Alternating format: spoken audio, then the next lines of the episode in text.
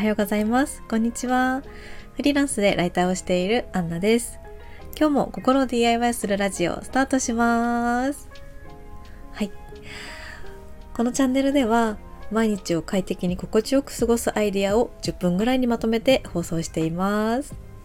はい、ということで今日はなんと29回目ですね。もうすぐ1ヶ月ということでなんだか少し話すのも慣れてきたかなって思っていますもう何よりもあの習慣にできたかなと思うのでその習慣力がきっと次の何かにつながるんじゃないかなって思っているのでこう毎日ですねあのラジオを習慣にしてこれからまたどんどん2ヶ月3ヶ月半年1年という形でどんどん続けていきたいなと思います。はいということで、えっ、と、今日は4月18日の火曜日ですね。あの火曜日ということで今日のテーマはあのライターのことについてお話ししたいなと思っています。今日はあのライターをしていく上でお悩みで結構多い低単価だったりとか仕事がそもそも見つからないとかあとモチベーションが続かなくてライターを続けられなそうっていうようなお悩みを見かけたりとか直接ご相談いただくこともあるのでそれについて何か、うん、私がやってよかったなって思ったことを、まあ、考え方としてですねお伝えできたらと思っています。今日お伝えしたいのが人と違うことをやってみるっていうことですね。あの私は私もですねやっぱり仕事をしていく上でライターのレールには乗ってると思うんですよね。うん、ずっとやっぱりレールに乗って前を目指してどんどん進んでいってるんですがそこであの前の人がそうだからっていうふうにずっと進んでいくと結局こう自分らしさとか独自性とか差別化できるポイントが少ないかなっていうふうに思います。なのでプラス自分が好きなものとかを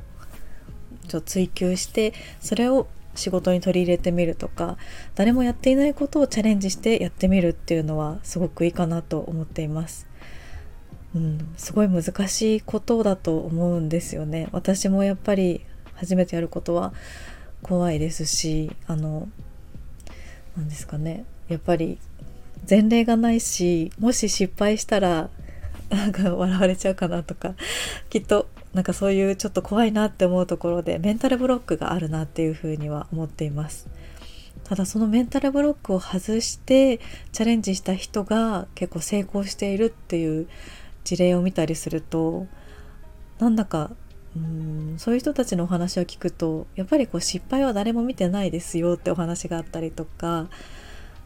そうですねやってみてよかったっていうようなまあ、いろんなこと失敗したけど最終的にはチャレンジしてみていろんな景色が広がって世界が広がってよかったっていうお話を聞いていたのでちょっと私はもう本当にあの守り守り派の 人間だったんですが会社員の時とかもずっとあのフルタイムの正社員みたいな感じでこだわっていたタイプだったのでだったんですがやっぱりフリーランスになってこう自分で全部自由にできるようになった反面自分次第で自分の舵を取るのは自分だと思うのでその自分次第で自分の動き方が変わるなっていうふうには思っています。なので自分が成功するためには自分の舵をしっかり取らないといけないなって思っているので時には人と違うことをして何かにチャレンジしていってまあ、失敗したとしてもそれを糧にして経験にして前に進めるんじゃないかなと思っています。とはいえあのちゃんと生活の柱はあった方がいいと思うのであの副業的な感じでチャレンジしていくのがやっぱりいいのかなっていうふうには思う思ってるので私もあの今ちゃんとライターのあのクライアントワークをしながらラジオだったりですねちょっと違うことにチャレンジしていこうと思っています。うん、やっぱりメンタルブロックってあの人間の本能にこう忠実なものなのでどうしてもあなんかどどうせ無理だろうなとかどうせうまくいかないだろうなって思いがちですし実際にもうそれで頑張ってやってみてもどうにもならなかったっていうこともあると思うんですが絶対その経験とかってその後生きてくると思うんですよね。なので私も今がむしゃらにいろんなことに取り組んでいます。なんかこの辺はずっと1年目から変わらないマインドだなとは思います。なかなかですねあの多分あの私のことを知ってくださってる方とかは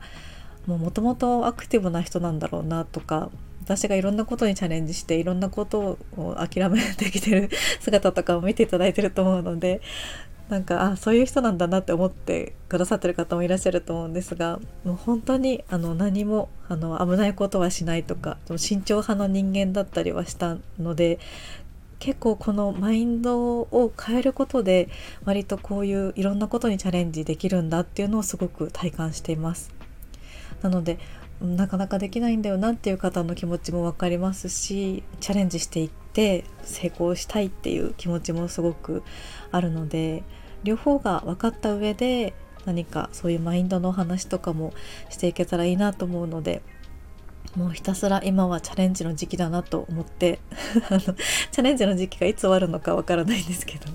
あの人生ずっとチャレンジかもしれないですね。なので人生ずっとチャレンジしながらあの、頑張っていきたいなと思ってます。なのでやっぱり選んでもらうためには差別化をしていかなきゃいけないなって思っているのでその人と違う何かを始めるっていうのはすごくいいかなと思っています。ちょっと前にですねあのとあるディレクターさんとお話ししていてなるほどって思ったのが A と B の選択肢があったらその何人ずつだったとしてもその選択肢は2分の1のままっていうようなお話だったんですよね。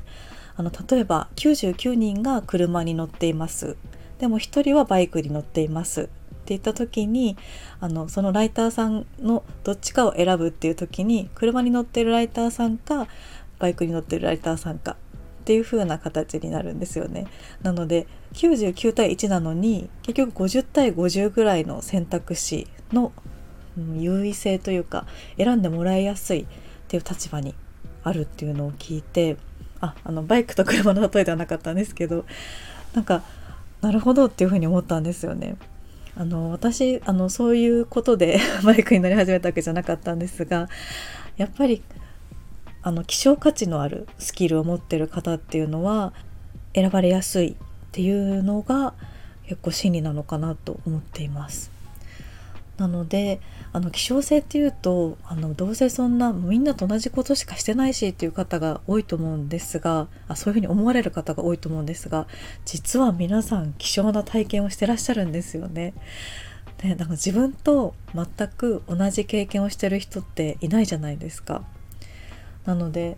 例えば私だったら千葉県から福岡県に来てて、まあ、そういう人はいっぱいいると思うんですよね。でさらにこうアパレルしてまあ、ちょっと団体職員とかしてでその後いろいろあって 独立してみたいな経歴を持ってる人って組み合わせたら全然私ぐらいなんじゃないかなって思ったりするんですよね。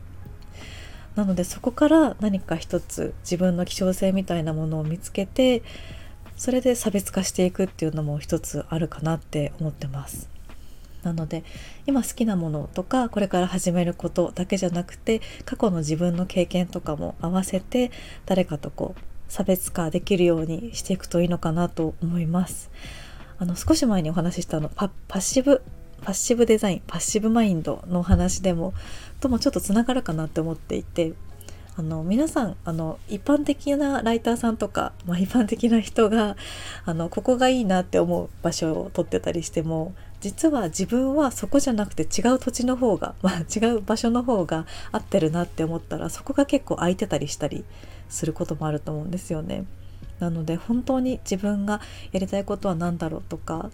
自分が居やすい居心地のいい場所ってどこなんだろうっていうふうに考えて動いてみるのも一つなのかなって思いました。はいということで